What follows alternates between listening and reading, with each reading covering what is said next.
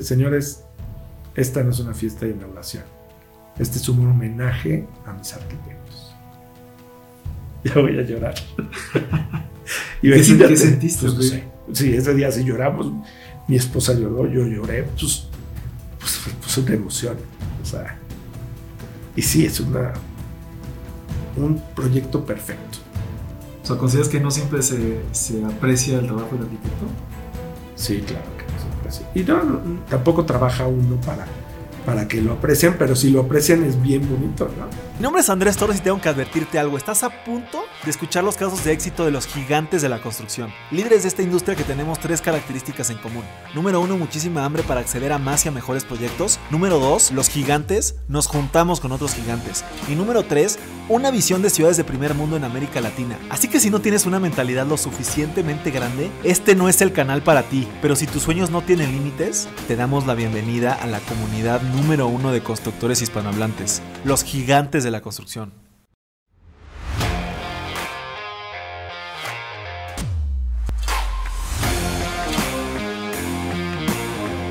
Mis gigantes, bienvenidos a una entrevista más de este el podcast más importante de construcción hispanohablante. El día de hoy estamos en una casa increíble, eh, hacer una entrevista muy especial con un amigo arquitecto, el arquitecto Jaime Lavín. Él es CEO de Laza Arquitectura, y pues primero que nada, arquitecto, pues muchas gracias por invitarnos a tu casa y pues bienvenido a este tu podcast. Muchas gracias, Andrés. Feliz de estar con los gigantes de la construcción y contigo. Bienvenidos, Rodrigo, Andrés. Muchas gracias, digo, Jaime, lo, te, conocí en, nuestros desayunos, eh, has, estado ahí con nosotros en varios desayunos de gigantes y, y me ha llamado la atención que, que, que estás mucho en el tema del arte. ¿Cuál es tu pieza de arte favorita, Jaime? Bueno, cada semana me encuentro con una nueva, entonces siempre tengo una favorita, ¿no? A mí me gustan artistas, me encanta Cauduro, que en paz descanse, acaba de morir. Eh, Ricardo Martínez se me hace un, gran pintor. Eh, una señora que es increíble y que le compro muchísimo para nuestras obras, para nuestros clientes, es la señora Flor Minor.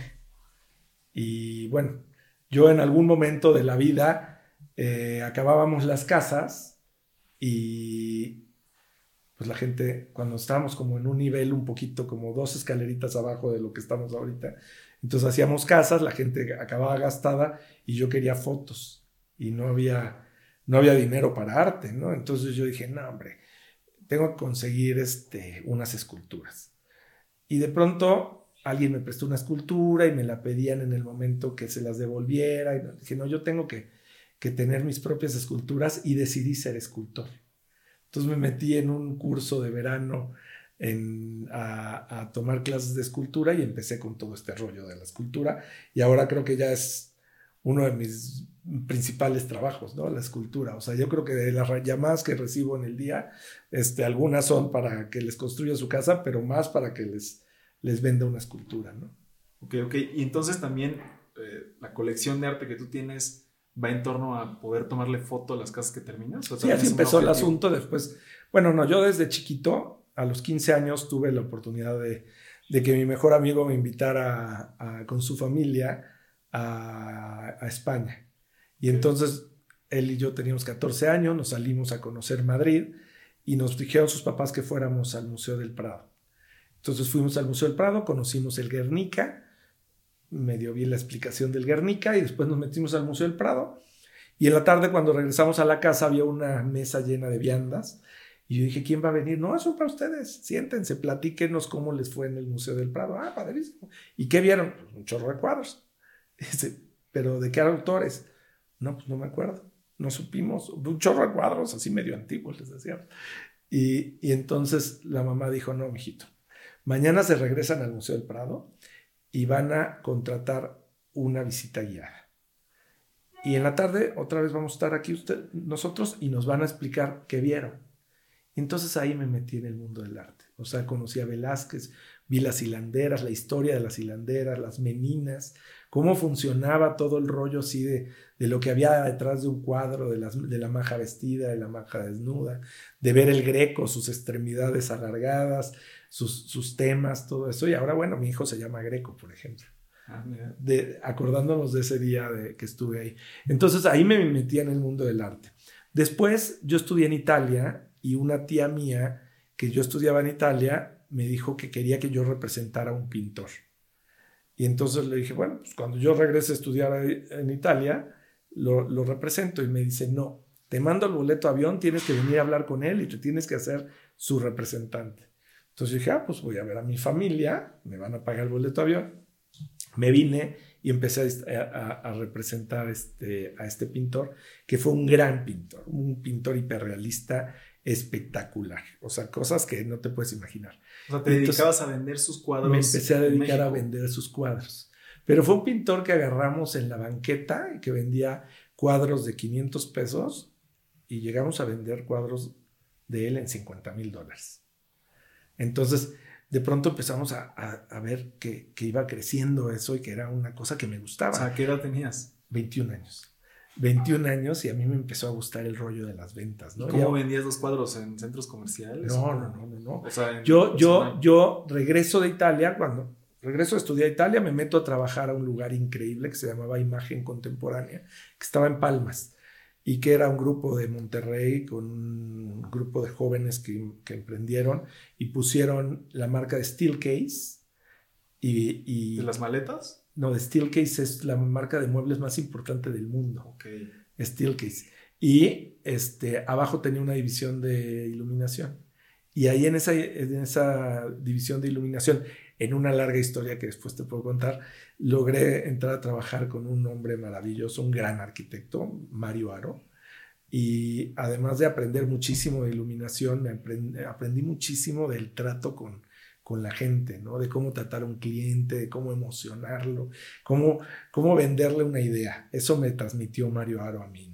Entonces aprendí mucho y, este, y entonces cuando me meto, cuando te- además de estar haciendo proyectos de iluminación, pues yo vendía mis cuadros, ¿no? O sea, mientras, mientras estabas vendiéndole a la gente la iluminación, le decías, oye, también vendo Sí, cuadros. Porque eran proyectos gigantescos de iluminación, eran grandes casas, grandes corporativos como el de Disney, como, eh, o sea, y entonces ahí me, me relacionaba yo con mucha gente y me, me decían, ¿y qué más haces? Y le digo, no, yo soy representante de este pintor. Se lo enseñaba y empecé a vender arte. Tenía 21 años, ahorita tengo 51. O sea, fue hace 30 años. 30 años llevo en el mundo de vender arte, ¿no? ¿Y, y, y qué, ¿Y qué sigues aplicando de esas ventas o de eso que aprendiste en las ventas a- actualmente? Bueno, todo. Es que el que no sabe vender no sabe hacer nada, ¿no? Todo es vendernos, ¿no? Es Pero ¿cuál vender- sería como el- el- el- lo que has aprendido más del tema de ventas, ¿no? Porque hay mucha gente que piensa que es muy transaccional. No sé si lo que tú te dedicas en tema de casas, arte, etcétera, es como mucho más emocional. Sí, te- es venderle la idea, pero como discretamente, porque yo nunca he vendido nada. Yo lo único que emociono a la gente y la misma gente es la que se vende ella misma. ¿Cómo, cómo ¿no? le emocionas? Le emocionas, le cuentas, le enseñas. O sea, por ejemplo, no, aquí en mi casa, o sea, yo nunca he, nunca vas a ver que yo hable de un negocio con nadie. O sea, de que yo le diga, oye, o que yo llegue a una fiesta y que yo diga, oye, yo haga casas. No, nada, nada. Yo, aquí en mi casa hacemos cenas, no sé qué, y después me hablan y me dicen, oye, fui a tu casa, me encantó. Tengo una prima que, que quiere hacer su casa, la puedo llevar. Ah, sí, que se venga a cenar. Y así, y ya. O sea, en realidad yo creo que lo mejor que puedo hacer, y es lo que te platicaba yo, es el networking. El networking, conocer a la gente indicada, ¿no? Estar con la persona indicada en el momento indicado. Entonces yo creo que eso es lo más importante, porque yo jamás he salido a vender. Jamás he salido a vender. A mí en algún momento mis papás me dijeron, pues estate donde haya dinero, ¿no? O sea, ve, vete a donde, donde haya dinero y en el, si tu producto es muy caro, pues vete a un lugar donde haya gente que te lo pueda pagar. ¿no? Ok, ok. Interesante. ¿Y, y tú consideras, Jaime, la arquitectura como arte? Sí, completamente. Es, es la, la forma, yo creo que es, es la forma artística de lograr un sueño, la arquitectura. O sea, dependiendo, ¿no? Pero si uno quiere tener una casa, uno lo tiene, primero empieza con un sueño, ¿no? Y luego tienes que buscar un arquitecto que artísticamente y tecnológicamente y técnicamente y, y administrativamente lo pueda llevar a cabo, ¿no? Entonces sí, como considero que es una obra de arte la arquitectura completamente Y nosotros los arquitectos es la base de nuestro, de nuestro trabajo y de nuestro desarrollo. O sea, nosotros todo lo buscamos a que sea hermoso, que sea funcional, que sea estético. O sea, yo no podría hacer una casa que, o sea, a mí en la cara se me nota cuando algo no me gusta. Los clientes dicen, no te gustó, ¿verdad? Mi idea.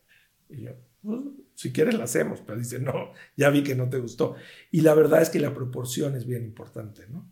Entonces, que todo esté proporcionado, que todo tenga el color adecuado, que no canse, que no, no te aburra. Ayer contaba yo una historia de mi mamá, porque mi mamá fue una mujer que le encantaba, era muy fashion. Entonces un día te podía, podías, te decían, vengan a ver el comedor que acabamos de comprar. Y lo veías y te emocionabas y venían todos los vecinos a ver el comedor y, era increíble. Y a los cuatro años te daba pena ese comedor. O sea, pues ya pasó de moda, ¿no? Entonces yo ahí aprendí como muy, muy hasta la yugular que no hay que hacer cosas tan de moda, ¿no? Sino cosas muy atemporales. Entonces, la, a mí, para mí, la arquitectura es bien importante. Te digo, hace rato te enseñé que tuvimos la oportunidad de, ya varias veces, de, de estar con nuestras obras arquitectónicas en el Palacio de Bellas Artes. Imagínate para un arquitecto, yo, vas al Palacio de Bellas Artes, te imaginas que va a estar Plácido Domingo, que va a estar la, Sinfónica de, Londres, cosas así. Pero cuando entras al Palacio de Bellas Artes y esa noche están exponiendo tu obra arquitectónica, pues es una emoción increíble. Me imagino, me imagino. ¿Y, y dónde, dónde marcas el límite de la arquitectura entre el arte y la funcionalidad de los espacios? No sé cómo, pero las vamos mezclando. Es un asunto como, como ya es inconsciente. A mí me, me, me llamó el otro día, estaba yo fuera de una casa y se frena un Ferrari. Y era una persona muy, muy importante en México. Y entonces me dice, ¿puedo pasar a ver tu casa? Y Aquí. claro, no, no esta casa, una casa, que, una, una, que estaba yo construyendo. Y entonces, ¿puedo pasar a ver tu casa? Y le digo, sí, claro. Y pues ves llegar a un señor sí, este, con unos lentes increíbles, galanzón y, y, en un Ferrari. Yo dije, pues este puede ser buen cliente. Y entonces entra y me dice, estoy impresionado de que todo está en proporción a. Y yo pues, me quedé callado, de bruto le digo que no. Y entonces, pero me quedé pensando y dije, vamos a analizar si está toda la casa en proporción a. Y estaba en proporción a ¿eh? Y yo no la diseño con la técnica así de estar midiendo. ¿Cómo es, cómo es la proporción La proporción áurea es, a ver, nuestro, todo en la vida, todas las plantas que ves, todo el cuerpo humano, todas las cosas que son estéticas en la vida están hechas a través de la proporción áurea, es la proporción de oro. O sea, si tú tienes tu dedo así, esta falange, y la multiplicas por 3.46, no sé qué, te da esto. Y luego esto te da esto, y esto te da esto, por esa misma cantidad. Y si tú haces algo así con, ese, con esa técnica que después puedes investigarla, este, las cosas se ven súper estéticas. Y entonces yo me quedé callado y le dije, señor, bueno, no le, dije, Raúl, le dije, sí, todo lo hago en proporción áurea. Y luego fui al, revés, fue al revés, fui a investigar y sí estaba en proporción áurea. y es sin querer, ¿eh? Y es que yo soy ingeniero y me queda claro que el señor no podía saber que estaba en proporción áurea porque no había medido nada. No, pero el Señor es una persona muy, muy importante en el tema de la estética en México. Y el Señor tiene el ojo súper, súper entrenado a la, a la proporción áurea. Es el mejor cirujano plástico de, México y de Latinoamérica. Entonces imagínate si él no sabe que están las cosas en proporción áurea. Y entonces ya después, con el tiempo ya le hice su casa, se llevamos una relación muy padre, pero pero sí creo que la parte artística se mezcla con, el, con la funcionalidad como automáticamente, o sea, por, por experiencia, por experiencia, y entonces tú empiezas a, decir, no, eso no se va a ver bien, eso no se va a ver bien, y... Y tampoco va a funcionar. Y este tampoco va a ser funcional y todo. Y para nosotros es todavía un poco más difícil, ¿eh? porque nosotros no repetimos nada. O sea, si aquí el vecino de junto me pide una casa, no va a ser igual a la mía. ¿Y cómo le haces en esta parte que comentas de, que todo es como un tema de feeling, etcétera? Para, por ejemplo, ahorita que me platicas, tienes siete, estás haciendo siete casas en Houston, no sé cuántas casas estás haciendo ahorita en México. Pues no sé qué tanto detalle le pones tú específicamente a todos los proyectos o si tu equipo ya lo tienes armado de tal manera que tienen ese mismo feeling que tú.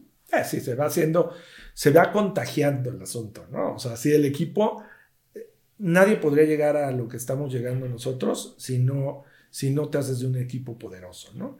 Y en el, en el equipo ya nos vemos y nos controlamos con la mirada. Ya es como, te vuelves como uno mismo en el equipo, ¿no? Entonces empiezan a ver primero lo que me gustaba a mí y luego yo no soy nada mamón, ¿eh? O sea, entonces yo tomo en cuenta a todos en la oficina, de pronto llega alguien, hace una propuesta y digo, ah, pues sí me gusta, vamos a hacerlo, vamos a dejarlo, vamos a hacer, le voy ajustando, ¿no? ¿Consideras que hay arquitectos mamones? Lo que pasa es que te complica mucho el asunto, si te mueven. Por ejemplo, el otro día este, venía yo con una clienta y me platicaba de, que ella había contratado a un arquitecto que todo era igual. Todo era igual. Era, este, la casa, si se la pedía al vecino, era igualita. Y usaban las mismas ventanas, la misma piedra. Nosotros no. Entonces, es mucho más fácil hacer lo que esos arquitectos que mencionas hacen. Como ya, ya, ya se sabe la fórmula, la repiten, queda bonita, a todo el mundo le gusta y ya. Nosotros no. O sea, como, Nosotros, como estilo Legorreta que genera como su estilo y ya sabes que ciertos colores, ciertas formas, etcétera, y lo pero Legorreta, Legorreta sí se le da una parte de diseño importante. O sea, sí usa los mismos aplanados, usa las mismas ventanas, las mismas escaleras, pero, pero él sí, sí, sí aplica, sí se le ve la arquitectura, ¿no? Sí se le ve la, la arquitectura. Nosotros, en serio, yo puedo hacer, decía una señora que nos vendía los mármoles en Acapulco, cuando yo hice un edificio, un, edificio que se llamaba Maralago, habían 200 departamentos y a mí, yo llegué a ser el departamento de una tía mía ahí.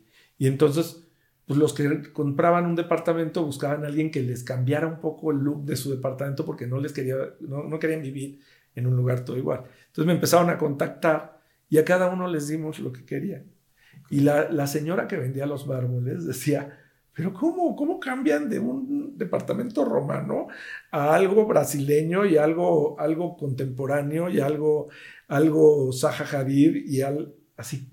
Era, dice, son como transformar. ¿Quién? ¿Cuántas mentes hay en, las, en, la empresa? Y en ese, en ese tiempo, nada más estaba yo. Y sí podía yo cambiar de, de estilo. O sea, por ejemplo, ahorita estoy haciéndole una casa a unas personas que tienen 96 años no les voy a hacer una casa como la mía. Eso a ellos les llama un poco la atención lo que a tus papás les llama la atención. O más clásico. Algo más clásico. Y va a quedar espectacular. Imagino, ya. va a quedar espectacular. Claro que se va, vas a entrar y vas a ver que la línea es clásica, que la, línea es clásica, pero que se hizo en el 2023. Ya, ok. Y de pronto la gente entra y dice, fui al departamento de fulanito de tal, tú lo hiciste, ¿verdad? Y yo, ¿cómo sabes? regresamos al podcast después de una falla técnica. Y, y me que me, me queda la duda, ¿dónde está la diferencia ahorita que me platicas esto de, de que pasa un departamento completamente diferente eh, entre la arquitectura y el interiorismo? Bueno, la, arquitectura nos ayuda muchísimo al funcionamiento del espacio, ¿no? Las alturas, lo que te contiene pero están unidos completamente, o deben de estar unidos completamente, porque el arquitecto que es buen interiorista logra cosas increíbles. Nosotros, en nuestro caso, yo a mí me gusta mucho la arquitectura y el interiorismo. Con el tiempo fue cambiando este asunto porque se empezaron a, crecer la parte de arquitectura y la parte de interiorismo, entonces tuvimos que dividirlo en dos, en dos empresas. Pero sí es bien importante que, que, te des cuenta de que una casa que con pura arquitectura sí se puede ver bien, pero cuando llega el interiorismo se ve espectacular. Justo, te, yo te iba a preguntar, ¿cómo se ve una, una casa con buena arquitectura, pero con mal interiorismo? Pues desproporcionada. No, el interiorismo tiene mucho que ver con la, con la armonía, con la proporción, con, el, con, con, con los cuadros, con los tapetes, con la iluminación. Entonces, tú puedes tener un edificio increíble, si no está bien iluminado, no vale la pena o entras y está triste. O. Entonces, yo me acuerdo hace poquito que una amiga mía, muy querida amiga mía, me llamó y me dijo, oye, mi sobrino y yo hicimos un, una casa juntos. Él está abajo, yo estoy arriba y quiero que tú me hagas el interiorismo. Entonces yo le dije a tu sobrino, no, mi sobrino ya contrató una mueblería muy famosa que está en Santa Fe y va a quedar fregoncísimo, ¿no?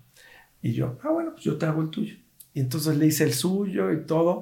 Y el día de la inauguración del departamento de la tía, el sobrino se puso a llorar. Dice, no entiendo. Es el mismo departamento. O sea, es igualito. ¿Y, ¿Y por qué esto se ve espectacular? Así como irradia este lujo y, y perfección. Y el mío está como está. Pues le faltó un interiorista. Este podcast es patrocinado por DIMSA una empresa constructora constituida hace 31 años y muy orgullosamente hemos ejecutado más de 200 proyectos exitosos. Como contratistas generales de obra nosotros ejecutamos proyectos de edificación en el sector público y privado, con amplia experiencia en aeropuertos, hospitales y escuelas. Contamos con una planta habilitada de estructura metálica especialidad heredada por mi abuelo Arturo Torres, que no hacía nada que no fuera de acero. Gracias al esfuerzo de todos nuestros colaboradores hemos tenido presencia en 29 estados de la República Mexicana y hoy tenemos planes de expandirnos a nivel internacional. Si quieres conocer más sobre DIMSA, visita nuestra página web wwwdimsa medioingenieríacom y para contactarnos te dejo mi correo andrestorres.dimsa-medioingeniería.com. Y, y ahorita que mencionas la palabra lujo, que, que, me quería también ir un poquito para, para allá, ¿el lujo siempre tiene que ser muy caro? No, no, claro que no. No, o sea, tú puedes poner un muy bonito tapete que no sea caro. De hecho, yo estoy peleado con las cosas caras. Lo que pasa es que las casas que hacemos son muy grandes, entonces pues ibas gastando, ¿no? Pero yo no estoy yo, yo por ejemplo, este, tengo incluso un, un problema con, con mi socio. Mi socio le encantan los tapetes finos y caros y de marca. Y a mí me da pena poner este, esos tapetes. Finalmente ya vi que en nuestro mercado y que la gente que nosotros atendemos sí quieren esos tapetes. Pero yo así como que digo, qué necesidad de estar pisando tanto dinero, ¿no? Pero bueno, ya ahorita mi socio ya me convenció, bueno, ya me demostró que los clientes que nosotros tenemos sí este, buscan. lo necesitan. Sí buscan ese tipo de, de, de lujos, ¿no? Pero no, no tiene que ser de ninguna manera tiene que ser caro. Lo que sí es que tiene que estar bien proporcionado, tiene que tener el gusto del cliente, porque lo que te gusta a ti tal vez no me gusta a mí. Entonces, para nosotros es un trabajo bien importante. Saber leer al cliente, saber de dónde viene, qué es lo que quiere, qué es lo que busca, cuáles son sus heridas, cuáles son sus alegrías, cuáles son sus propósitos. Está bien cañón, ¿eh? O sea, no creas que, que ser interiorista es cualquier cosa. Ser interiorista y ser arquitecto tienes que que fijarte en todo y sobre todo es bien, bien delicado porque es el patrimonio de esa persona. Esa persona, persona salió a trabajar desde chiquito y trabajó duro, duro, duro, duro teniendo en su mente ese propósito de tener ese, esa casa. Entonces a la hora que se la estás haciendo, tú eres el operador de esa casa.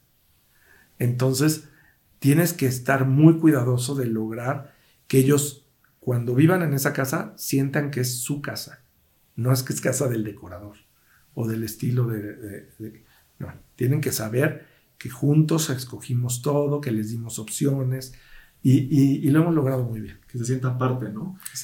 Y, y, ahorita que eres un, eres un despacho de arquitectos consolidado y haces casas de lujo, pero me imagino que no siempre, o, no sé cómo fue ese proceso para llegar a hacer casas de lujo. ¿Cómo fue que arrancaste con, con las arquitectura? Entiendo que siempre has sido emprendedor o tuviste otras experiencias o cómo fue el proceso para que hoy Jaime Lavín pueda hacer este tipo de casas. Pues empecé así, como te conté. Llegué de Italia, me contrataron en imagen contemporánea, empecé a hacer iluminación, a vender iluminación. Y entonces, un día que vendí, vendíamos marcas impresionantes europeas y, y todavía había una cosa que se llamaba cátodo frío, que ahora pues se conoce como manguera lumínica o tira lumínica cosas así. Este, era el inicio de, todo esto y, y un cliente, yo le estaba diciendo, pon esto, pon esto, tu casa se va a ver muy padre. Y entonces me dice, bueno, pues sí lo compro, ¿y quién me lo instala? Y le dije, ah, pues le voy a preguntar a mi jefe. Mi jefe era Mario Aro. Y entonces me acuerdo que llegué a su escritorio y, y le dije, oye Mario, ¿que quién le instala esto? Y volteé a la cara y dice, pues tú cabrón, ¿no estudiaste arquitectura? Pues consigue a alguien que se los instale. ¿no? Ya habías terminado la carrera. Ya había terminado la carrera, ya había, ya había regresado de Italia. Y entonces le dije, ¿puedo? Y me dijo, sí, instálalo tú. Y entonces yo llegué con el cliente y le dije, oye, hay que instalarlo, pero hay que hacer unos plafones y no sé qué. Y ahí empecé el asunto. Yo empecé a resolverles a los clientes lo que, lo que estábamos vendiendo. ¿Y cómo Porque les para venderles, para venderles necesitamos resolverles cómo instalarlo. ¿Y cómo les cobrabas? O sea, ¿no te- ¿les cobrabas tú por fuera? Sí, sí, sí, a mí me dijo, me dijo Mario, ármate un equipo de instaladores y que se lo instale. Y yo mi, mi equipo de instaladores y nosotros, yo, yo ya había salido, yo ya le había pedido a, a mi jefe que no quería estar ahí en tiempo completo, que quería trabajar más con comisión, porque estaba inquieto, sobre todo porque estaba inquieto porque yo viajaba mucho y no me gustaba el rollo así de tener que pedir vacaciones y todo eso. Y un día me hablan de Italia y me invitan a dar una conferencia muy importante a un palacio que se llama el Palacio Vecchio. Y le dije, ¿y por qué a mí? Y dice, no, porque queremos que tú nos hables de una experiencia internacional. Y yo acababa de empezar a trabajar en esa empresa. Entonces fui, renuncié y les dije que me quería quedar solamente como, como, comisionista. Y me dijeron, ¿por qué lo haces? Y le dije, porque me quiero ir a, Europa mucho. Porque yo ya había vivido en Europa, ya había tenido un trabajo en Europa y me di cuenta de que iba a tener que estar yendo y viniendo a Europa. Entonces yo no podía estar atapado en una, en una empresa. Y entonces empecé a vender todos los productos. Diario llegaba a trabajar como si estuviera contratado. ¿eh? Y llegaba a las 6 de la mañana yo. Y veía mis cotizaciones y no sé qué. Y al rato me iba yo a buscar a mis clientes. Y empecé a vender mucho. Y empecé a instalar mucho. Y entonces primero empezaron los plafones y luego una productora de, de socia de, de, Luis de Llano me, me pidió que, que, tenía un cuadro, era una pieza muy importante de Ricardo Martínez que necesitaba este, iluminarla, ¿no? Entonces le dije, ah, pues la tengo que ir a ver, porque a mí ya me gustaban mucho los cuadros. Y entonces llegué a, la, a su casa y sí, era un cuadro espectacular de Ricardo Martínez. Y este, y me decía, pero ¿cómo la ilumino? Y le dije, ah, pues hay una, hay una lámpara que se usa mucho en el museo, en el British Museum of Art, y, este, y se llama Wendell Projector. Y entonces la vamos a poner desde aquí, lateralmente, desde la biblioteca, y vamos a iluminar lateralmente el cuadro, y tenía unos cortadores, la lámpara, y entonces no sabías de dónde salía la y luz. Y le emocionaste. Y le emocioné. y me decía, ¿y qué más hacemos? Y yo le decía, pues, tu jardín está súper oscuro. Y le dije, podemos ponerle luz de luna. Y, y, y, empecé a hablar como hablaba Mario, ¿no? A emocionarla, así, no sé qué. ¿Y qué más hacemos? Me decía yo, pues hay que cambiar todas las lámparas de tu casa, todas las lámparas de pie y tal. Y así. Y entonces, así me fui contactando y ahí es descubrí que lo importante estaba estar cerca de la gente que podía pagar esos productos. Porque las cuentas eran carísimas, ¿no? Y hay muchas cosas. El problema es cuando no sabemos que no sabemos, ¿no? Y entonces, pues yo en ese momento dije, ah, chaval, pues yo no sabía que existía tanto dinero en el mundo, ¿no?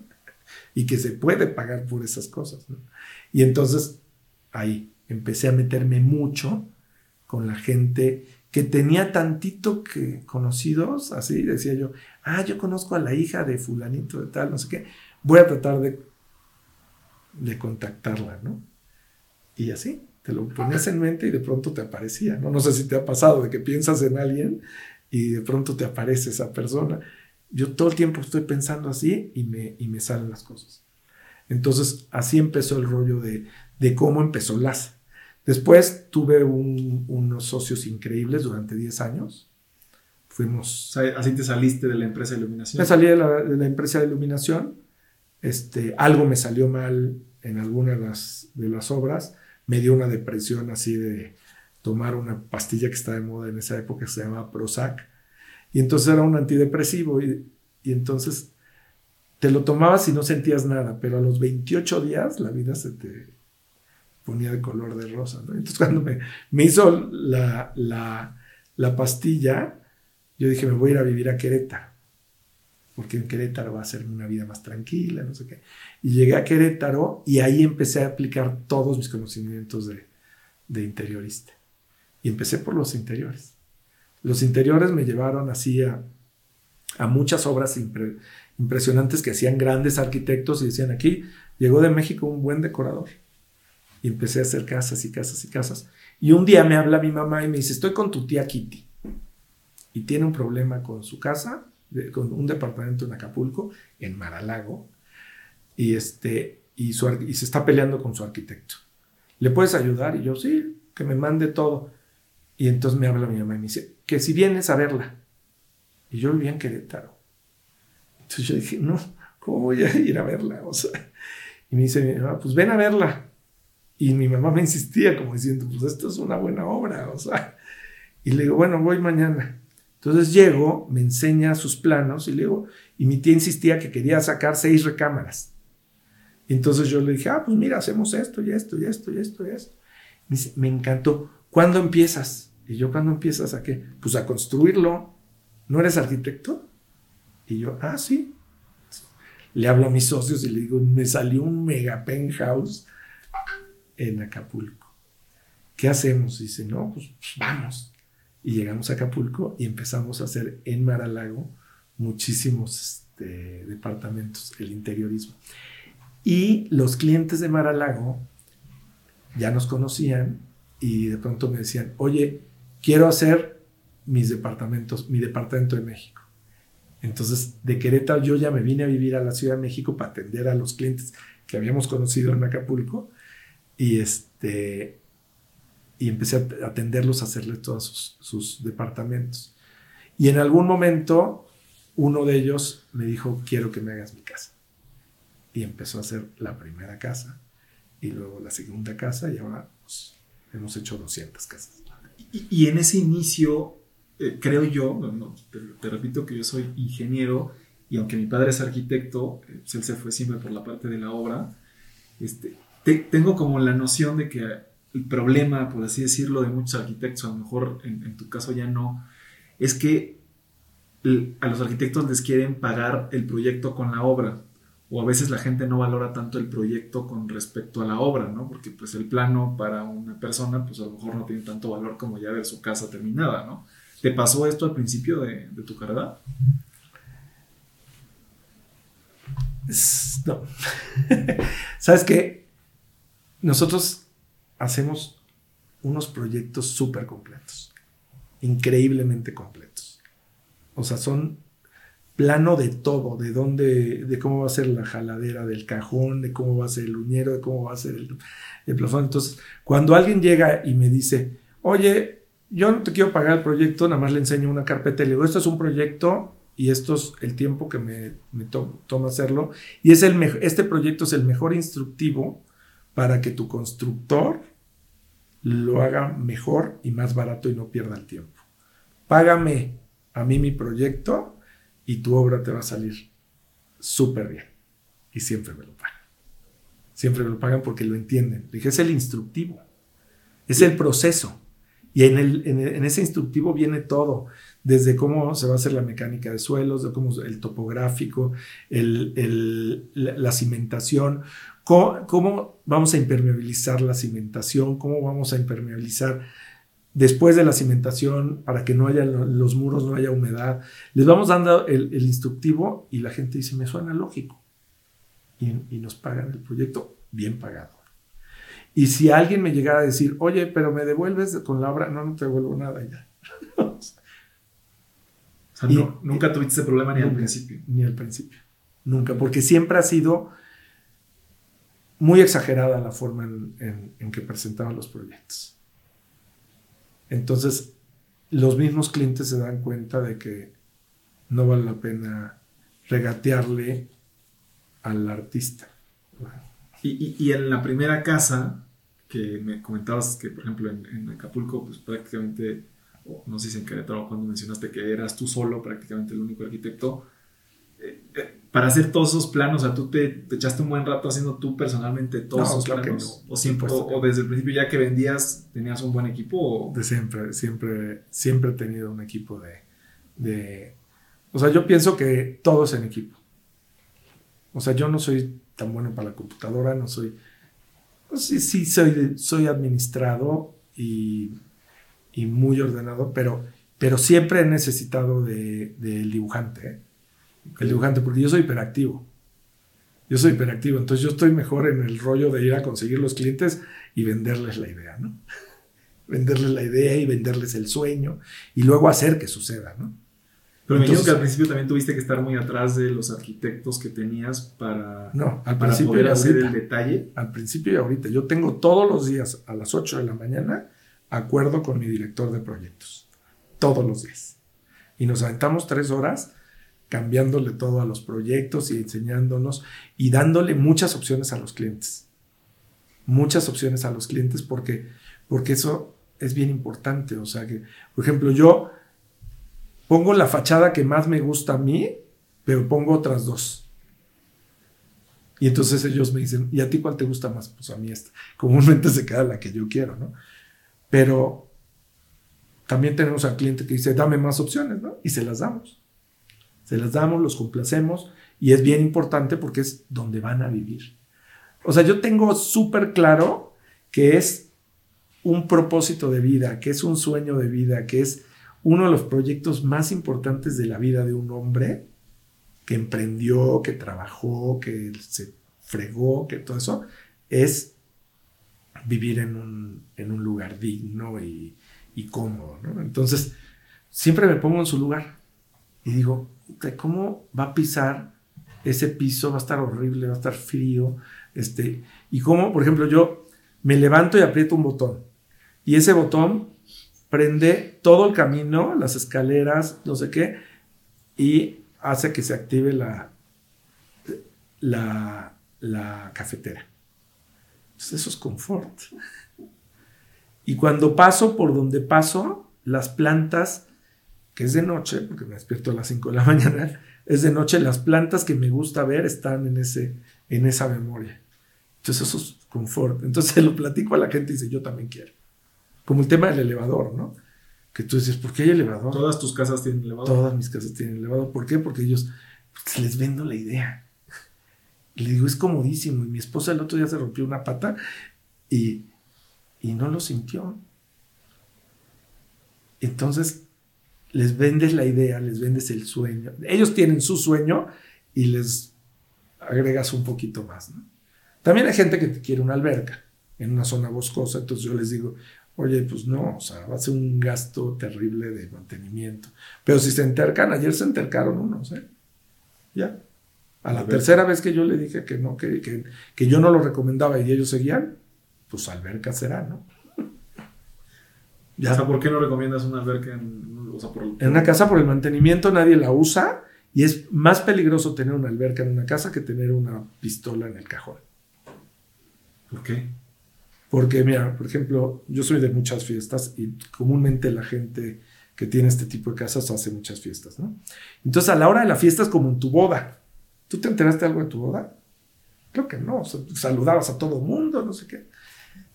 Y en, ese, en esa fiesta puede haber un niñito chiquito que vaya caminando y se caiga a la alberca y se muere. Y ha pasado millones de veces. O sea, las albercas son súper peligrosas porque se caen los niños y se mueren.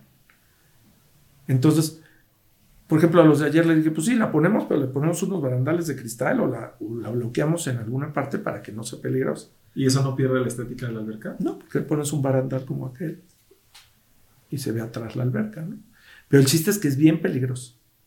Hace poquito unos amigos, yo les dije que no pusieran alberca, pusieron alberca y luego vinieron un día en la noche muy sospechosos a decirme, adivina qué pasó. Y yo, ¿qué? Pues vaciamos la alberca porque queríamos arreglarle unas cositas que quedaron pendientes. La empezamos a llenar, nos fuimos al súper, se cayó el perro, el agua no estaba al nivel adecuado y el perro ya nunca pudo salir y se murió Dice, por favor, mándala a tapar. Yo se los dije, ¿no? Entonces, ese tema es este Bueno, no sé ni por qué salió lo del albergue. ¿Por qué? Yo también de Ah, bueno, pues de, de la forma en que convences a la gente. Le vas diciendo las cosas. Hay gente que tiene sueños muy, muy así, los tienes que, que, que equilibrar. Que equilibrar y decir, oye, eso no es necesario. Si pones eso, no te va a alcanzar para esto. Claro. O sea, es mejor poner Te ves como un consejero, ¿no? un, conse- un consultor. Somos unos Consultor. consultores. Y, y en la parte de construcción que, que- que a mí me interesa mucho, ¿cómo, ¿cómo has acomodado el tema del despacho y también con la parte de la obra? O sea, ¿tu equipo es 100% interno? ¿Manejas eh, como temas externos, sociedades? ¿O cómo lo, cómo lo manejas, Jaime? Eh, mira, primero yo hacía todo.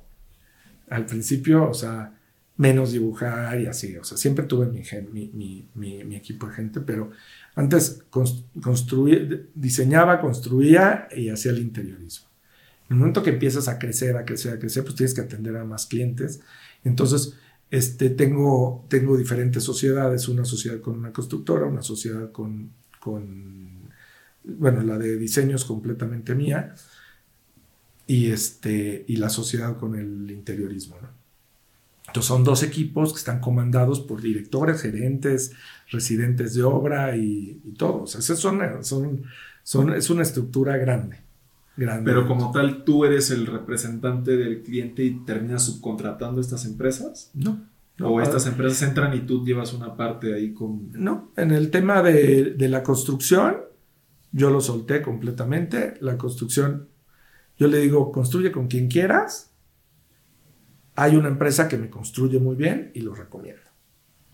Pero yo ya no me... Pero tú no tienes ahí ganancia en eso. nada, no, yo, yo ahí no tengo ganancia porque yo lo que quiero ganar es hacer proyectos más grandes. O sea, Y ya este- estás enfocado 100% Y en el interiorismo sí soy socio. En el interiorismo sí soy socio y sí gano el interiorismo. Pero el tema de la obra era un monstruo muy grande para meterme. Y entonces, pero tengo, no una, tengo dos o tres constructoras en las que confío plenamente. En una muy, muy, Específicamente. muy específicamente podría meter las manos al fuego, que eso es muy fuerte en, En esta industria. en esta industria. Pero veo que la gente está contenta, ¿no? Bueno, me hablan y me felicitan. Gracias. Dicen gracias, gracias, gracias. O sea, qué raro, ¿no? Sí, sí, sí. Qué raro que te digan eso. Entonces, este, y entonces se ha hecho como una constelación de negocios alrededor de todo esto. Inclu- incluido el arte, como incluido el arte, incluyendo la- el- los bienes raíces, incluyendo este, la construcción. Es toda una, una constelación de negocios que nos ayudan a poderle resolver al cliente tal y como, como queremos. ¿Y hubieras hecho algo diferente en el proceso? O sea, ¿te hubieras metido en su momento unos a la obra y te hubieras enfocado más en el proyecto? Hubiera trabajado para alguien, me hubiera gustado trabajar para alguien, unos 5 o 6 años, tal vez ahorita estaría mejor. Si hubiera aprendido todas esas cosas que no sabía que no sabía. Ok. este, tal vez trabajar yo a la gente que se acerca a mí, amigos, hijos de mis amigos, cosas así, le digo, trabaja 10 años con alguien, con alguien fregón, y tus siguientes 20 años vas a ser más óptimo, ¿no? Pero trabaja, aprende de los demás, aprende cómo, cómo... Yo tuve la gran fortuna de trabajar para dos hombres muy, muy, eh, eh, que es uno es Mario Aro, y otro es este Simone Micheli, que es el, que, el arquitecto con el que trabajé en Italia, y a los dos los absorbí así, les absorbí absolutamente todo, Ya. y me sirvió, ¿no? Pero si hubiera trabajado 10 años, no sé, con Sordo Madaleno, o con, con Richard Rogers, o con Norman Foster, Hubieras tenido menos errores en algún momento, menos... Tal vez hubiera conocido más procesos que de pronto yo en algún momento dije, ah, caray, esto se tiene que hacer a través de un proceso. Y hoy tuvimos un, un asunto, una discusión de unos árboles con, con un asunto de quitarlos, no sé qué. Yo, yo lo que les decía, pero no estoy discutiendo lo de los árboles, estoy discutiendo el proceso, porque no quiero que me vuelva a pasar. No quiero que me, que me retrase este asunto de los, de los árboles, que me retrase el inicio de una obra. Entonces, pulamos el proceso. ¿Pero estamos hablando de procesos creativos o procesos administrativos? Sistemas administrativos, creativos, este, todo. El proceso creativo también. Nosotros empezamos con un proceso creativo y ya es un sistema, ¿no? Si yo me muriera ahorita, todo sigue. La empresa va a seguir, como Zaha Hadid siguió, siguió, ¿no? Porque todo estaba basado en, en sistemas. O sea, hoy tú en dirías que la empresa no depende de ti. Estas tres horas de la mañana es prácticamente lo que Es te dedicas o, o sí tienes mucho, mucho injerencia todavía? Mucho menos que cada, cada año, mucho menos. Cada año, mucho menos.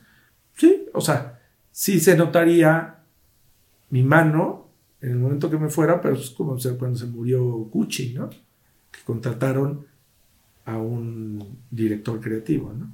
Claro.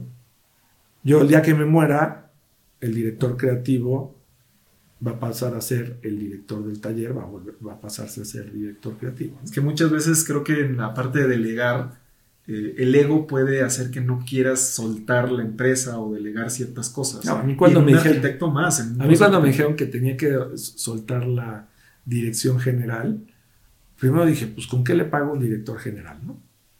Porque pues no era el momento. Y después dije, no, o sea, yo soy el que hago bien eso, ¿no? Y claro que no. Es un poco ego, ¿no? Ya cuando pusimos a, a otro director general vimos que, pues que yo no hacía bien eso. yo lo que sé hacer bien, lo sé hacer bien. Y está padre porque te dedicas, o sea, a mí mi junta de las 8 de la mañana es el mejor momento de mi vida. Así, o sea, me emociona. Yo ya estaba haciendo ejercicio y decía, ¿por qué no siento lo mismo al hacer ejercicio que con mi junta de, diseño, no? ¿por qué? Porque me gustaría disfrutar tanto como disfruto mi junta de diseño. O sea, yo cuando tengo que decir, ya me tengo que ir, me pongo triste. Así digo, no manches, estaba tan padre. Ver cómo se van transformando los, los, los espacios y ver cómo vas corrigiendo algo, como, ah, mira, aquí no funciona bien y aquí va a estorbar esta puerta y este, y esto está desproporcionado y esa fachada parece que son dos ojos. Hay que, hay que o sea, vas, es, es un, un, un momento di- muy padre de, de mi vida. Y supongo que yo y la gente que trabaja conmigo lo disfrutamos.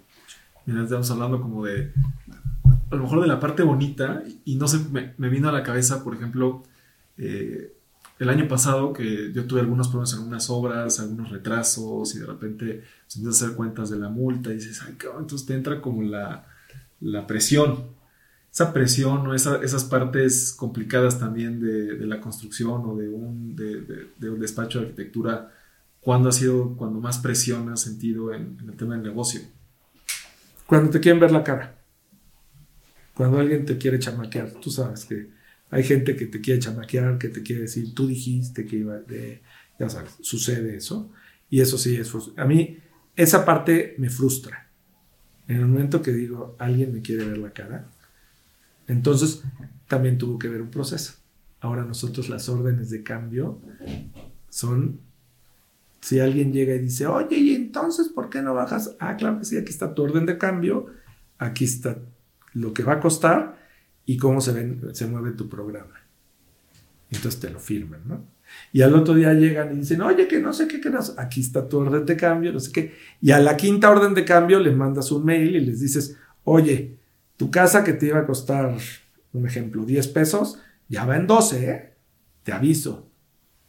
Y entonces, si es una persona que pueda, le va a seguir haciendo cambios. Si es una, le va a bajar tres rayitas. Entonces también tiene que ver un proceso. O sea, Sí, yo no quiero es- hacerme a la víctima, decir, güey, todo el mundo me hacía y no sé qué. No, a nosotros nos faltaba ese proceso. Entonces llega alguien y te dice, oye, le estás diciendo, oye, te aviso que tienes que... Son diferentes tus problemas a los míos, ¿no? Pero en el momento que le dices, oye, te aviso que tienes que comprar todos los equipos de la cocina, aunque falte un año para que te entregue la casa. Y entonces te dices, te dicen, ¿por qué? Porque no hay equipos. No, porque no hay equipos. Porque no hay chips, porque están tardando un año, no sé qué. Entonces, el día que acabas la casa y no están los equipos, ahí está el papelito. Claro. Y entonces te dicen, ah, pues sí es cierto. Entonces los procesos son muy importantes para, para poder, este... Yo tengo un padrino que tiene bueno, una casa en Pedregal y, siempre lo molestamos porque siempre está haciendo modificaciones y no sé quién le haga las casas. Pero pobrecito que llega un día y tiene una nueva idea y como decíamos, ¿no? Como que es un tema muy emocional, ¿no? Yo creo que es el principal problema de un arquitecto que hace casas particulares. A diferencia de alguien que hace proyectos como los que yo hago, que un hospital pues cambias algo por funcionalidad o porque algún detalle no estaba bien, no porque llegó el señor y dijo, no, no me gustó tal, cómo se ve esa piececita, ¿no?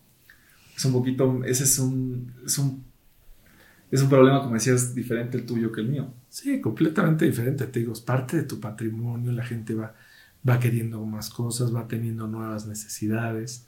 Este, por ejemplo, ahorita con la pandemia, este, nosotros siempre hemos puesto bibliotecas y despachos y cosas así, porque son casas muy grandes, ¿no? Pero, pero pronto todo el mundo empezó a hablar, ¿y dónde pongo un escritorio? ¿Y dónde pongo? ¿Y, dónde puedo traer? Necesito, en el jardín necesito una cueva, dice, o sea, un, un, estudio así como los que salían en, Pinterest, y, o sea, donde el Señor se fuera a meter ahí para poder trabajar y para poder tomar llamadas, ¿no? Entonces, las cosas van cambiando y la vida va cambiando y entonces tu padrino seguramente pues le están cambiando las cosas o va teniendo, de pronto dice, ahora voy a coleccionar whisky, ¿no? Y entonces empieza a hacer, quiere una cama, ¿no? Yo, por ejemplo, ahorita estoy haciendo un museo. ¿Por qué?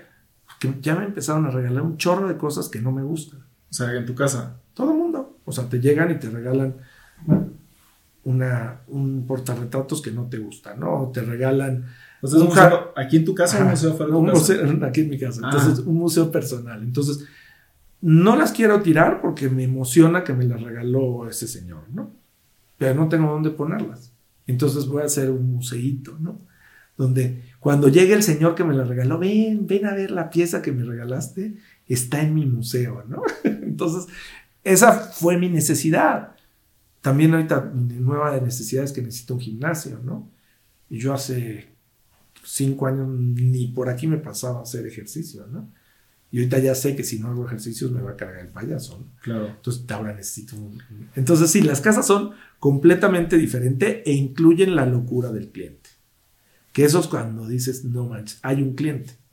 Que no es lo mismo hacer la oficina de Kellogg's. ¿Por qué? Pues porque hay, hay, mucho es corporativo, nadie se mete, claro. le dicen, oye, muévete tantito y agarran su, computadora y se mueven y ya. Claro. Hacerle una casa a una señora y, y, y atinarle, ¿no? Atinarle a, a, cumplirle el sueño es una especialidad y bendito sea Dios, nosotros ya la logramos. Mira, ya los leemos, o sea, ya los leemos completamente a los clientes. Qué bien, qué bien. Y, y platícame, en el, el, Bienal es el premio de arquitectura más importante de México. No, hay varios premios eh, importantes en México. La Bienal es importante, este, participamos, participan 800 proyectos. La Bienal, este, 800 proyectos. Y bueno, pues cuando ganas una Bienal, te sientes... A mí yo no me gané ni un diploma, bueno, ni de mala conducta en la escuela. nunca gané nada. O sea, nunca, o sea, yo nunca fui sobresaliente en la escuela. Y de pronto en la vida profesional empiezas a recibir premios y premios y premios.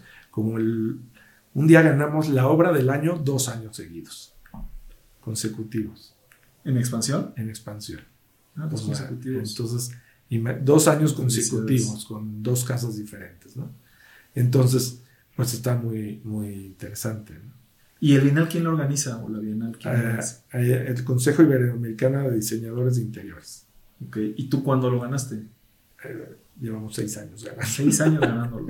Bueno, algunas cosas, algunas, algunas categorías las ganamos, algunas no las ganamos. Este, el, este, son diferentes las categorías en las que puedes participar y en algunas tenemos menciones honoríficas, en algunas medallas de oro, en algunas doble medalla de oro, así siempre estamos. Regresamos de nuevo después de una pausa técnica. Jaime, y, de estos seis premios que ganaste o de todos los proyectos que has hecho, ¿cuál es tu favorito? La obra del año, estábamos en Cancún, mi esposa y yo, y, este, y amanecimos y me dice, Rocío, me dice, oye, hoy es el premio de la obra del año. Me dijeron oí en un chat de la, de la oficina. Y le dije, sí. ¿Y estás nominado? Y yo, pues sí, pero pues estamos en Cancún. Le dije, y ni modo que yo gane la obra del año. O sea, le dije, ¿cómo? Y entonces me dice, bueno, pues aunque sea ve para ver la gente o algo así. Y yo, pero ¿cómo voy a ir si estamos en Cancún con los niños? Y, me, y entonces al rato me salgo yo a, con los niños a la playa y regreso, muy rápido regreso, y me dice mi esposa, vámonos. Y yo, ¿a dónde? Te voy a llevar al aeropuerto. Y yo, ¿por qué? Porque es ilógico que no vayas a la obra del año. Si es la primera vez que te nominan para un proyecto, para un premio como esos, pues aunque sea ver de qué se trata, ¿no? Ya llegamos a la obra del año, llegué a la, ah, yo avisé y dije, oye, sí voy a llegar, les avisé y todo. Y cuando llegué, estaba yo platicando con, con los Cortina, los que estaban haciendo algo de postensa o algo así se llamaba la empresa. Yo estaba bien emocionado porque era gente muy importante que estaba haciendo el tren de Toluca, ¿no? Me estaban contando algunas cosas y en eso me llegan y me dicen, ganaste. Y yo, ¿cómo que ganaste? Ganaste, o sea, eres tú, eres que yo ah, Chihuahua, y entonces nos subimos. me agarra mi, socio y me dice, vámonos, y nos subimos al, y recibimos el premio. Y súper emocionante ganar la obra del año de, expansión, ¿no? Este, bueno, en, en, en esa categoría. Entonces, fue muy emocionante, pero yo creo que el más emocionante fue la, la Bienal del Consejo Iberoamericano de Diseñadores de Interiores, porque fue el primer premio. Entonces yo no me lo esperaba, pero de ninguna manera. Si no, si no me esperaba el de la obra del año, menos el del otro. Pero, del proyecto, de los proyectos, ¿cuál es tu favorito? O sea, no, no entiendo, está padrísimo el tema del, del, premio y así, pero a ti, ¿cuál fue de los que más te ha gustado de tus proyectos? O de tus casas que, que tú dirías, esa es mi casa no, pues una casa que, que hicimos, que, que, viste la maqueta hace rato. Esa casa es muy impresionante. Que hicimos arriba una montaña y que, que, le pusimos todo el cariño del mundo y pusimos una calle y que todo, todo era perfecto en esa casa. Ese es un proyecto de los más, más bonitos que hemos hecho.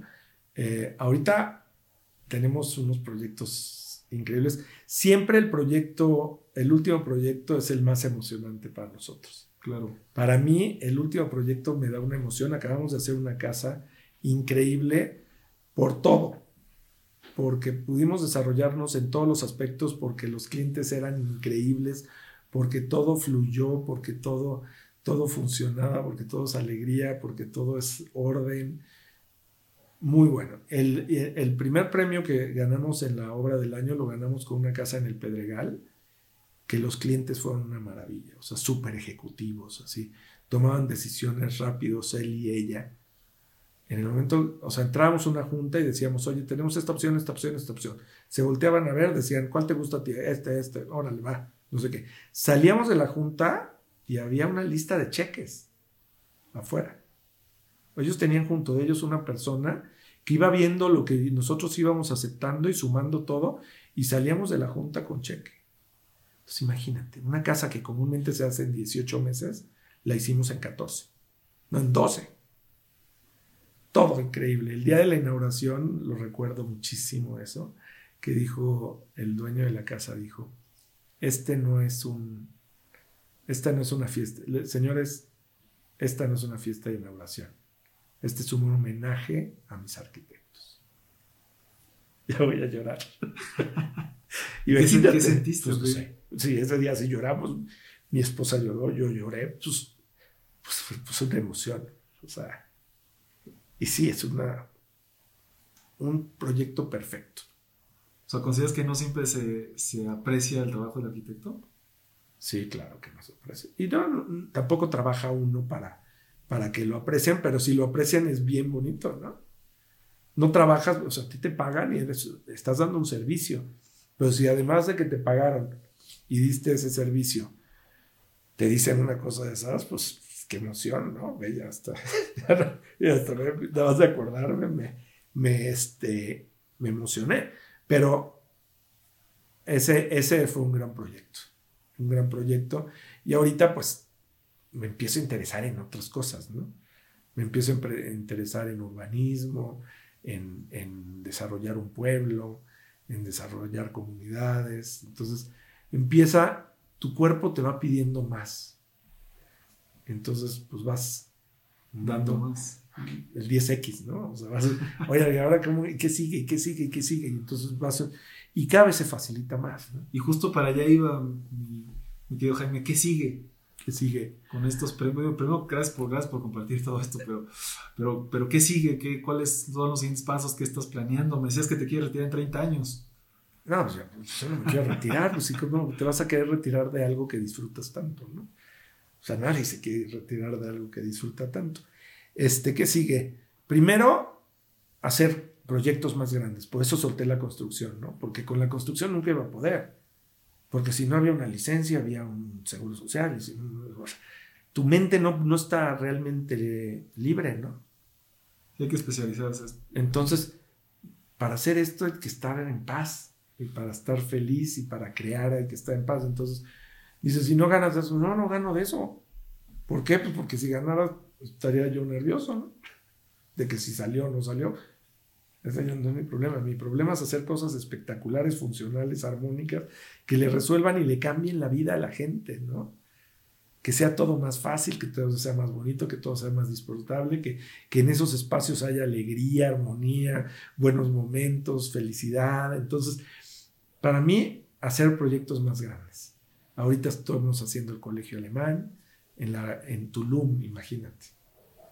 ¿Qué concepto va a tener? Pues un colegio donde va a haber, donde va a haber clases de golf, clases de veleo, este, muchísimo deporte, este, profesores extranjeros bien pagados.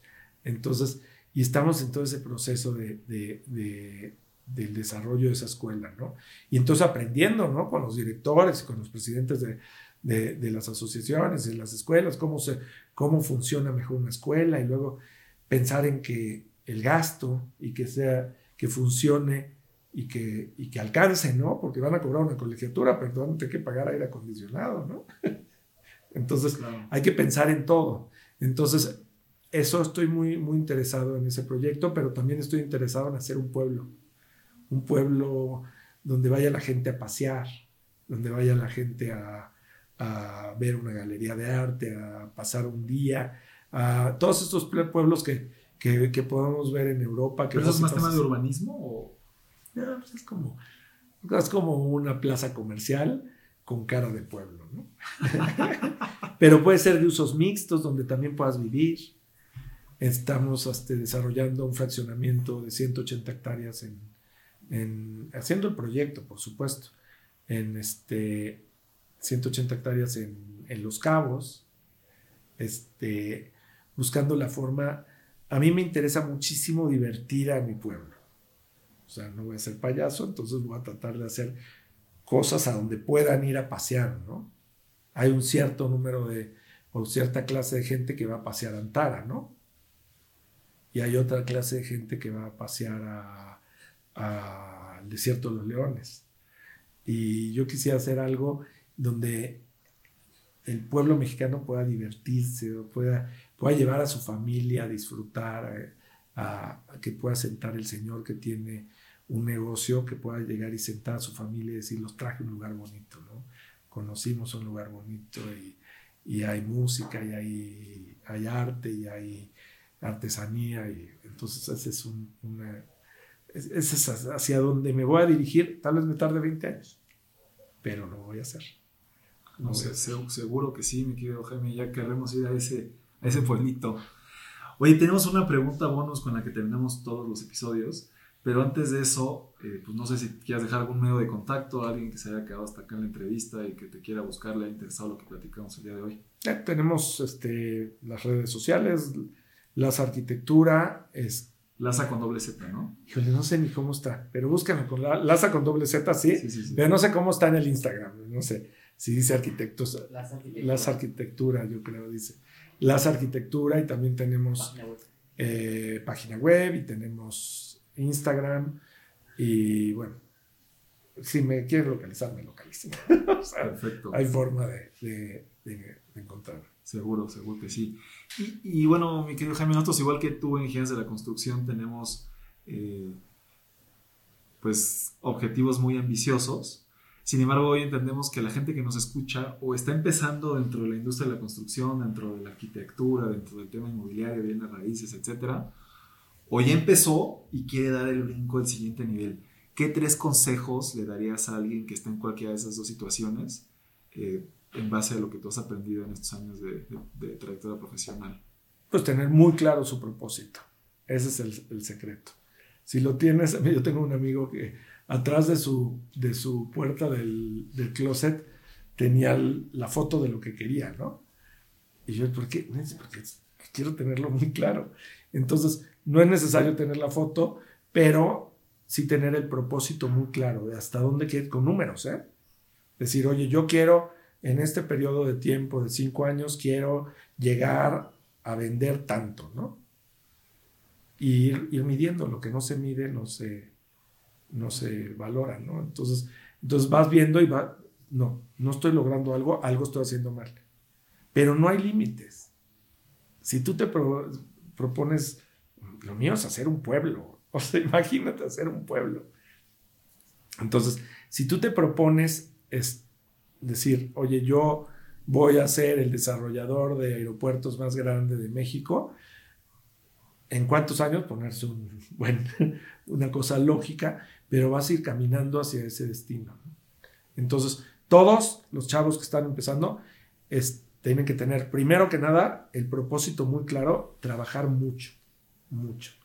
Este es un asunto de trabajar, de ir logrando este, pequeños logros, o sea, como que dividir el propósito como si fuera un salchichón en pedazos y decir, ah, mira, ya logré el primer pedazo y ahora voy por el segundo y ahora por el tercero y todo eso.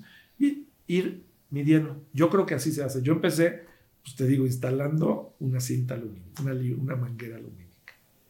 Pero yo decía, algún día voy a hacer casas muy elegantes. Y entonces te vas, te vas metiendo en eso. Y de pronto, ahorita, yo lo que digo es, quiero hacer obras más grandes. Mi, mi, mi propósito, por ejemplo, es dar mucho trabajo. Ni siquiera está basado en, en estética ni en nada. Mi propósito más importante lo tazo en a cuánta gente voy a poder darle de comer. No, a darle trabajo para que ellos puedan comer, porque yo no les doy de comer, pero les das trabajo para... Entonces dices, ah, qué padre, ya, ya, directa y indirectamente ya llegamos a un número, ¿no? Ah, pues qué padre. Entonces, si todos pensamos así, pues todo el mundo tendría más trabajo, ¿no? y, sobre todo gente que disfrute lo que hace.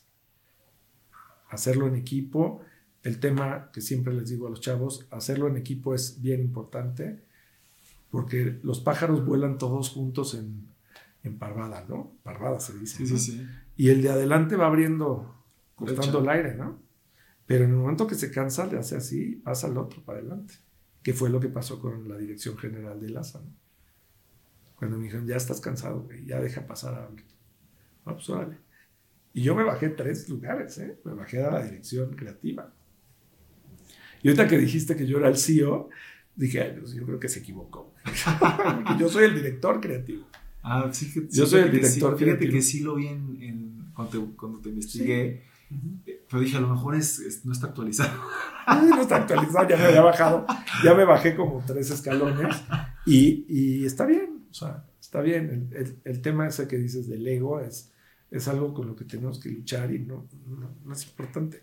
Mi propósito es ese, le trabajo muy duro y busco sobre todo hacer equipos poderosos.